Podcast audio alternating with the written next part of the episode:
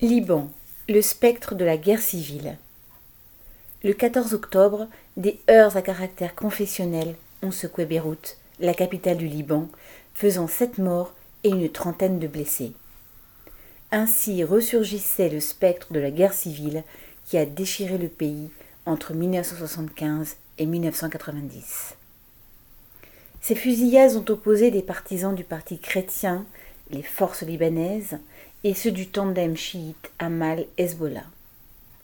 Elles sont survenues suite à un sit-in organisé par ces derniers contre le juge Tarek Bitar, chargé de l'enquête sur l'explosion au port de Beyrouth d'août 2020, qui avait fait 200 morts. Amal et Hezbollah, partis alliés de l'Iran, s'opposent à la volonté du juge de convoquer de hauts responsables de leur mouvance selon eux, sous la pression des pays occidentaux.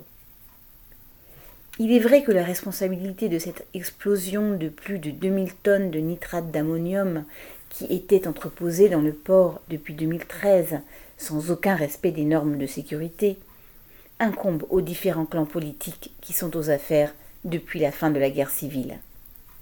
Quant aux ingérences des pays occidentaux, elles sont de notoriété publique et l'appareil judiciaire n'a aucune raison d'y échapper.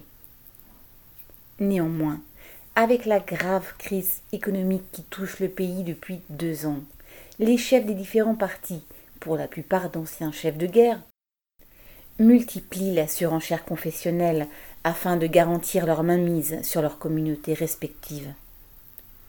Pour y parvenir, tous les moyens sont déployés, depuis les cris, ouvrez les guillemets, chiite, chiite, fermez les guillemets, répété sans cesse lors de la dernière manifestation des partisans du Hezbollah, en paradant à proximité des quartiers chrétiens, jusqu'aux tirs meurtriers perpétrés par les forces libanaises dans le but de faire croire à leur communauté qu'ils sont là pour la protéger. L'embrasement n'était pas loin, avec un échange de tirs entre la rue et les immeubles avoisinants, prenant en otage la population pendant plusieurs heures. Il y a deux ans, presque jour pour jour, la contestation sociale secouait le pays, inquiétant la classe politique dirigeante par son caractère multiconfessionnel et son objectif qui était de se débarrasser de tous ces chefs de clan. Il n'est pas étonnant dès lors que ces derniers cherchent à en effacer les traces. Il n'est pas dit qu'ils y parviendront. Marvan Karim